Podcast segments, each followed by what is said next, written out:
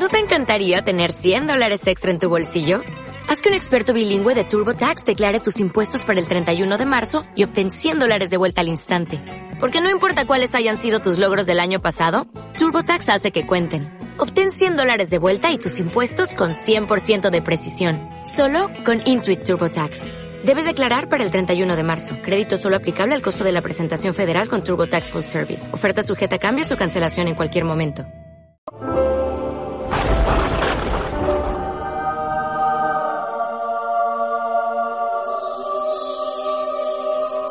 Aquel tiempo Jesús se apareció otra vez a los discípulos junto al lago de Tiberíades. Y se apareció de esta manera. Estaban juntos Simón Pedro, Tomás, apodado el mellizo, Natanael, el de Cana de Galilea, los cebedeos y otros dos discípulos suyos. Simón Pedro les dice, me voy a pescar. Ellos contestan, vamos también nosotros contigo. Salieron y se embarcaron, y aquella noche no cogieron nada. Estaba ya amaneciendo cuando Jesús se presentó en la orilla, pero los discípulos no sabían que era Jesús. Jesús les dice, muchachos, ¿tenéis pescado? Ellos contestaron, no. Él les dice, echad la red a la derecha de la barca y encontraréis.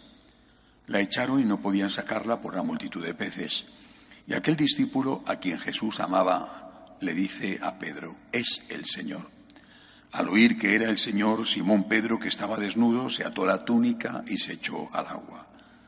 Los demás discípulos se acercaron en la barca porque no distaban de tierra más que unos doscientos codos remolcando la red con los peces.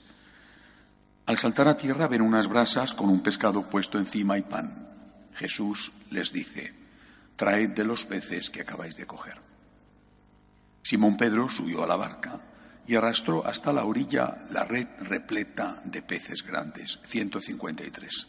Y aunque eran tantos, no se rompió la red. Jesús les dice, vamos, almorzad. Ninguno de los discípulos se atrevía a preguntarle quién era, porque sabían bien que era el Señor. Jesús se acerca, toma el pan y se lo da, y lo mismo el pescado. Esta fue la tercera vez que Jesús se apareció a los discípulos después de resucitar de entre los muertos. Palabra del Señor. Como os decía ayer, el objetivo de toda esta semana, la octava de Pascua, es que quedemos absolutamente convencidos de que de verdad Cristo resucitó. Es el fundamento de nuestra fe y las apariciones a aquellos que le vieron, le escucharon, le tocaron, son decisivas para tener esta certeza en la resurrección del Señor.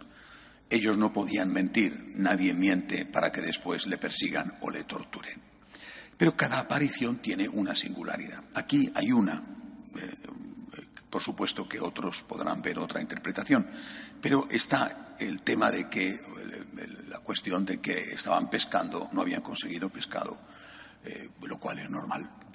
Es decir, que no todos los días los pescadores tienen suerte cuando echan las redes. Bueno, aun incluso aunque fueran buenos profesionales que saben distinguir la hora mejor, o saben los trucos, o, son capaces de captar dónde están los bancos de peces. Es decir, no, no, era ninguna desgracia ni culpa de San Pedro que no hubiera pescado en esa zona del lago ese día. Sin embargo, ellos, me refiero Pedro y seguramente los cebedeos, que sí eran profesionales, no logran encontrar el pescado. Y Jesús, que no era un profesional de la pesca, él era de tierra adentro, no muy lejos, pero tierra adentro, de Nazaret, era un artesano, un carpintero, no era un pescador, les dice, echad la red a la derecha de la barca. Y ahí encontraron los peces. Ellos habrían estado echando la red a la izquierda, a la derecha, delante y detrás, y no habían encontrado nada. Pero Jesús les dice, echad la red a la derecha. Obedeciendo a Jesús encuentran los peces. Bueno, ¿qué significado tiene en la Biblia el concepto derecha? No es un significado político. ¿eh? El significado político de derecha viene de la Asamblea en Francia cuando eh, está preparándose la Revolución Francesa.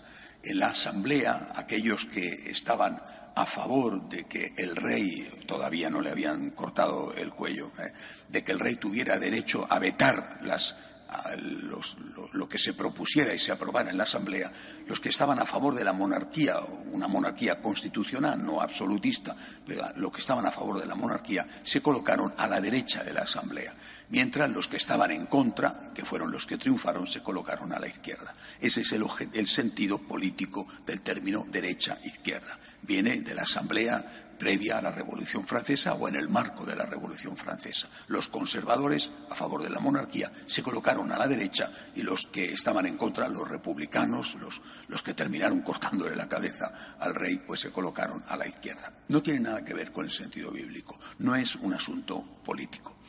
Cuando en la Biblia, en el Antiguo Testamento, y por supuesto lo va a emplear Jesús, en la Biblia se dice estar a la derecha, por ejemplo, sentado a la derecha del Padre, es un, es un término que el propio Jesús va a emplear de sí mismo, significa estar más cerca de Dios y haciendo la voluntad de Dios. Significa de alguna manera representar a Dios, tener la misma condición que Dios o parecida no me refiero a Jesús, que sí tenía la misma condición que Dios, porque es Dios, sino, por ejemplo, el primer ministro estaba a la derecha del rey. Es decir, era un puesto de honor que indicaba proximidad a la persona en cuestión, al rey o a Dios, y que indicaba una sintonía especial con esa persona, el, Señor o con el rey.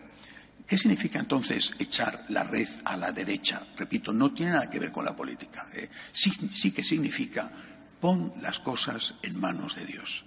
Es decir, para tener vocaciones, que de esto es de lo que se trata, no solamente vocaciones religiosas, ¿eh? sino vocaciones a la vida laical, es decir, para tener conversiones, para que vengan los católicos, tenemos que estar cerca de Dios. Esta es la enseñanza. Eh, el Señor resucitado les va a decir a aquellos para que la evangelización que les va a encargar sea posible, tenéis que estar cerca de Dios. Hay un precioso salmo eh, eh, que siempre tenemos que recordar todos. Es inútil que madruguéis, dice el salmo, que veléis hasta muy tarde. Dios lo da a sus amigos mientras duermen. Y otro dice, si el Señor no construye la casa, en vano se cansan los albañiles. Si el Señor no guarda la ciudad, en vano vigilan los centinelas. Es decir, si nosotros no estamos con el Señor, si no tenemos una vida espiritual, una vida de oración, una vida sacramental, y la mejor de todas las oraciones es la Eucaristía, porque ahí es donde estamos cuerpo a cuerpo con nuestro Señor Jesucristo.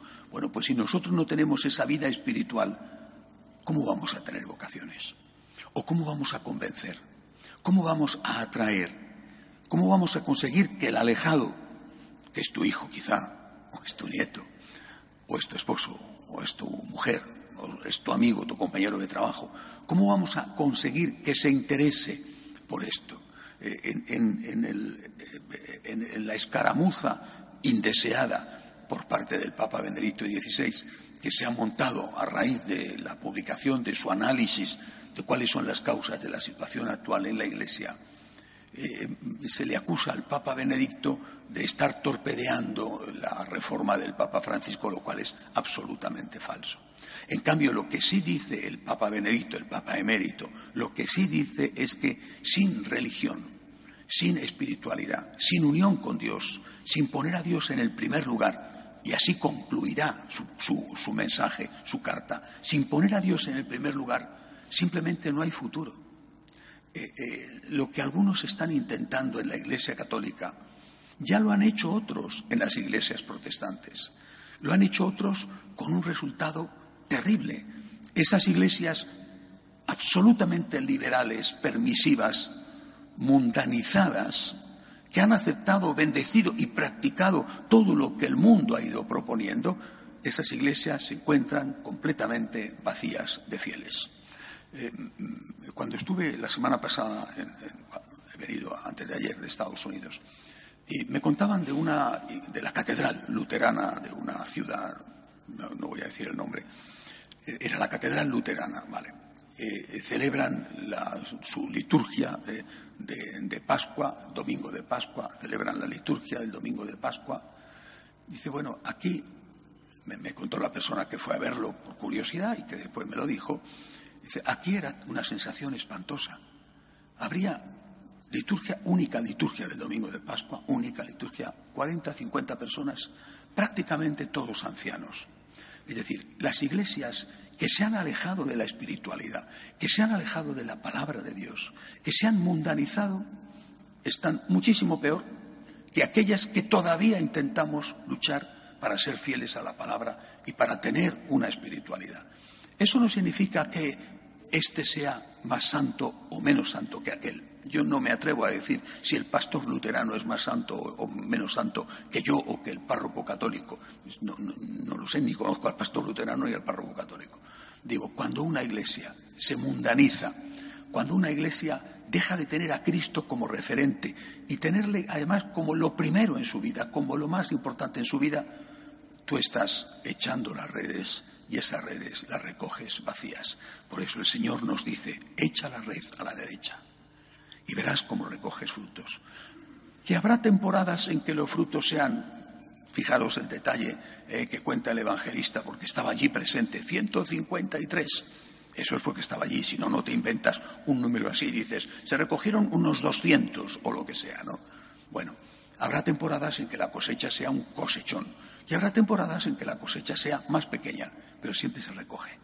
Con Cristo siempre se recoge y sin Cristo lo único que se hace es trabajar, si es que se trabaja, trabajar hasta el agotamiento sin que sirva para nada.